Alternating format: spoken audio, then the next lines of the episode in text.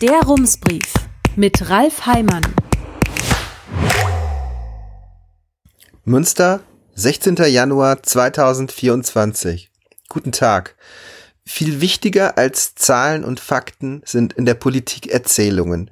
Zahlen und Fakten kann man sich schlecht merken, daher verbreiten sie sich eher schleppend. Mit Erzählungen ist das anders.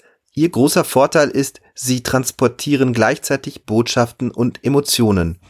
Bei den Bauernprotesten in der vergangenen Woche war das sehr schön zu beobachten. Eigentlich richteten sie sich gegen ursprünglich zwei, am Ende nur noch eine gestrichene Subvention, aber um die einzelnen Beschlüsse schien es vielen gar nicht zu gehen. Sie brachten ihre Forderung auf die einfache Formel, die Ampel muss weg. Die Erzählung dahinter lautet, etwas vereinfacht, die Ampel ist an allem schuld, was gerade schief läuft. Das ist zwar keine detaillierte Analyse der gegenwärtigen Probleme, auf deren Grundlage man nach besseren Lösungen suchen könnte, aber es ist ein Ventil für ein offenbar drückendes Gefühl. Wahrscheinlich erinnern Sie sich auch noch an die Plakate, auf denen stand Merkel muss weg. Einfacher, als sich den nächsten Spielzug zu überlegen, ist es immer, die Figuren mit dem Arm vom Tisch zu wischen.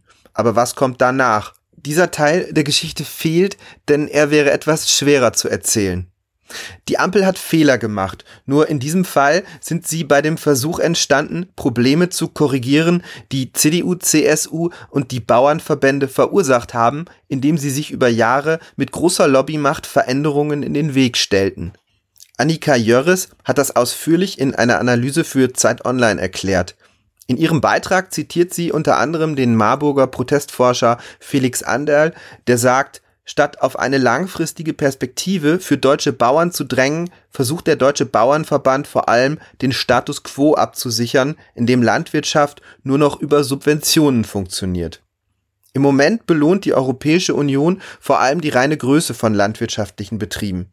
Die Subventionen bemessen sich an der Fläche wenn man wirklich etwas ändern wollte, das ist in den vergangenen Tagen deutlich geworden, dann müsste man das zum Beispiel an dieser Stelle tun. Aber wäre das möglich? Viktoria Schulze-Buschhoff, die in Handorf einen 500 Jahre alten Bauernhof führt, hat sich in der vergangenen Woche nicht an den Protesten beteiligt. Sie hat den westfälischen Nachrichten gesagt, besser wäre es doch, danach zu gehen, was der jeweilige Landwirt für die Umwelt tut. Das wäre, so sagt sie, wirklich im Sinne des Gemeinwohls. Das Gemeinwohl hat unglücklicherweise keine gut organisierte Lobby, die Landwirtschaft schon. Würde man das System ändern, müssten vor allem die Großen auf viel Geld verzichten. Die vergangene Woche hat einen Eindruck davon gegeben, was dann passieren würde. Mittlerweile hat Landwirtschaftsminister Cem Özdemir einen Kompromissvorschlag gemacht, so lautet jedenfalls diese Erzählung. Der Kompromiss ist die sogenannte Tierwohlabgabe, eine Art Steuer auf Fleisch. Von ihr würden die Landwirtinnen und Landwirte, die Tiere halten, noch mehr profitieren als von der Dieselrückerstattung. Die Idee ist nicht neu. Eine von CDU und SPD eingesetzte Kommission hatte die Abgabe schon Anfang 2020 empfohlen. Die Kommission hatte sogar geraten, sie auch auf Eier und Milch zu erheben, aber dann fehlte offenbar der Mut, den Menschen kurz vor der Bundestagswahl höhere Lebensmittelpreise zuzumuten. Danach lief es wie so oft, es blieb doch alles, wie es war. Fehlender Mut oder eine fehlende gemeinsame Vision könnte nun der Grund gewesen sein, warum man auf die Abgabe wieder zurückkam. Die Wirtschaftsweise Veronika Grimm hält sie laut Spiegel für einen kleinteiligen Vorschlag, der nur auf den ersten Blick ein Kompromiss ist, auf den zweiten der Versuch, niemandem weh zu tun. Auf jede Intervention, die jemanden etwas kostet, folgt die nächste, die das kompensieren soll. Wir drehen uns im Kreis, sagt sie. Vor allem aber, sagt Veronika Grimm, statt vieler kleinteiliger Ideen, die jetzt wieder hervorgeholt werden, weil man sie schon immer durchsetzen wollte, braucht es eine Reformagenda aus einem Guss, die man den Menschen erklären kann. Der letzte Halbsatz ist entscheidend, denn in der Politik der Ampel ist das zurzeit das Element, das fehlt. Eine gemeinsame Vorstellung, eine gemeinsame Erzählung, die Menschen überzeugt. Der Eindruck ist, alle drücken gegen den Widerstand der anderen jeweils das Stückwerk durch, das so gerade noch als Kompromiss durchgeht. Nur etwas Schlüssiges entsteht so nicht.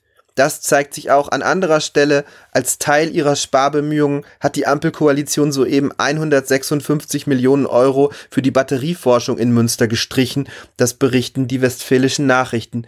Die 500 Millionen Euro für den Bau der Forschungsfabrik in Amelsbüren will die Bundesregierung dagegen offenbar weiterhin übernehmen. Der Bund bezahlt also die Gebäude, will aber nichts in die Forschung selbst investieren, schreibt die CDU-Landtagsabgeordnete Simone Wendland in einer Mitteilung.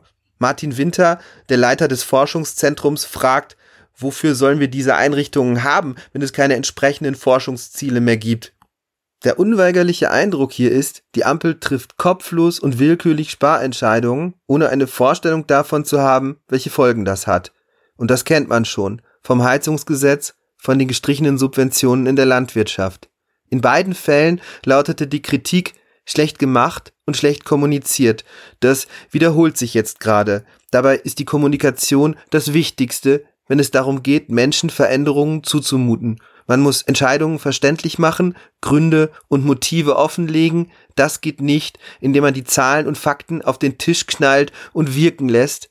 Zahlen und Fakten sind wichtig, aber wichtiger in der Politik sind Erzählungen. Herzliche Grüße, Ralf Heimann. Rums, neuer Journalismus für Münster. Jetzt abonnieren. Rums.ms